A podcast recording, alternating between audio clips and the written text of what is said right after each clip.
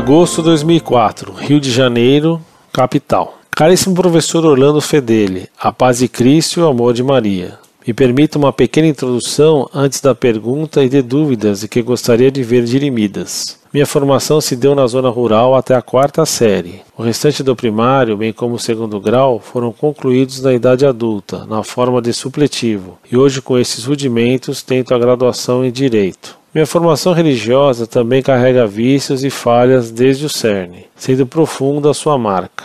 Minha mãe era Lalorixá e foi a coererê de um ramo tradicional do candomblé. Meu pai chegou mesmo a morar na África, a trabalho, aprofundando a prática animista, fato que contribuiu para que eu somente conhecesse a Igreja de Cristo e o sacrifício da missa aos 18 anos incompletos.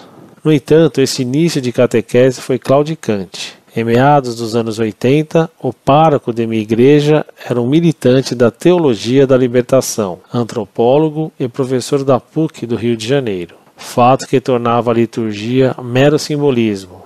O celebrante um debatedor pronto a catar comentários e a dialogar, abrindo mão da missão de pastorear e ensinar segundo o magistério da igreja.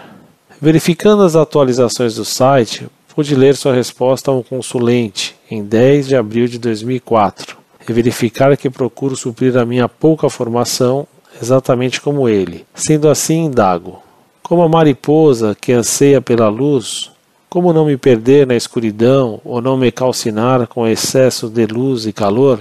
Como distinguir a pastoral ou movimento fiel à tradição e ao magistério sem o cajado a mostrar o caminho?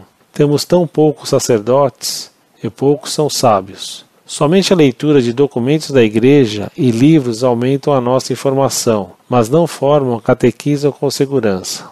Participo do ECC e novamente lhe pergunto: as experiências românticas, como o senhor classifica tais movimentos, podem embaraçar a fé? Os sentimentos que emanam da reflexão sincera, do arrependimento e da percepção da nossa condição miserável de pecadores não podem fluir simultaneamente do cérebro, onde se engedra a certeza da salvação em Cristo, e do coração, que sim se comove?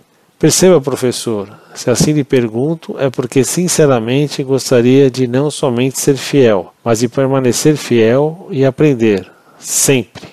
Desde que tomei conhecimento do site Monfort, me fiz aluno, pelas leituras indicadas, quando os recursos me permitem, pelas respostas e textos, e de maneira particular pela defesa firme, intransigente e leal de Cristo, a sua Igreja e de Maria Santíssima. Me permita chamá-lo com propriedade de professor, incluí-lo nas minhas orações cotidianas. Observação: temos no Rio de Janeiro a bênção da presença de Dom Estevão Bittencourt e sua escola Mater Ecclesia.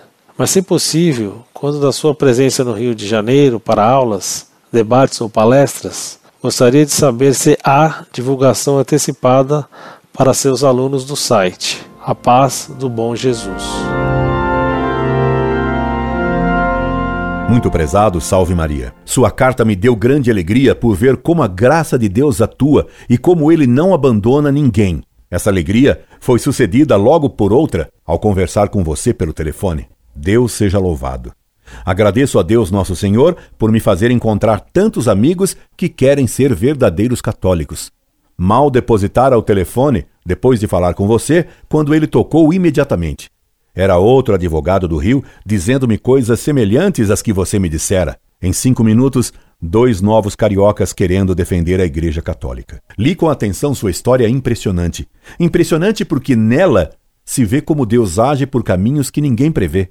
A primeira coisa a fazer, para não errar o caminho, é pedir a Deus que ele nolo mostre. Se Deus o conduziu até a igreja verdadeira sem que você, a princípio, o procurasse e nem pedisse, como deixará ele que você se extravie quando pedir expressamente que ele lhe mostre o que deve fazer?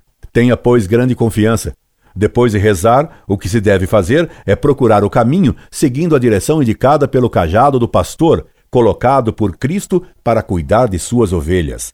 O Papa. Para seguir esse caminho, é preciso estudar o que os papas têm ensinado no decorrer da história, especialmente em nossos tempos de crise que começaram com Lutero e se aguçaram com a Revolução Francesa e o comunismo. Em terceiro lugar, é bem conveniente ter amigos que vivam de modo católico e cujo exemplo nos estimule quando vacilamos. Uma brasa sozinha se apaga e vira carvão, e então só faz sujeira. Colocada de novo no fogo, ela volta a se embrasear, a iluminar e a dar calor. Por isso, sempre São Paulo e todos os santos organizavam pequenos grupos de cristãos que se entreajudassem pelo bom exemplo, pela oração e pelo estudo. Daí organizar eu grupos de estudos da Montfort. Ainda no sábado passado estive no Rio dando palestras e fundamos um grupo de estudos da Montfort. Será uma alegria tê-lo nesse grupo caso você queira participar dele. Você me pergunta: as experiências românticas, como o senhor classifica tais movimentos?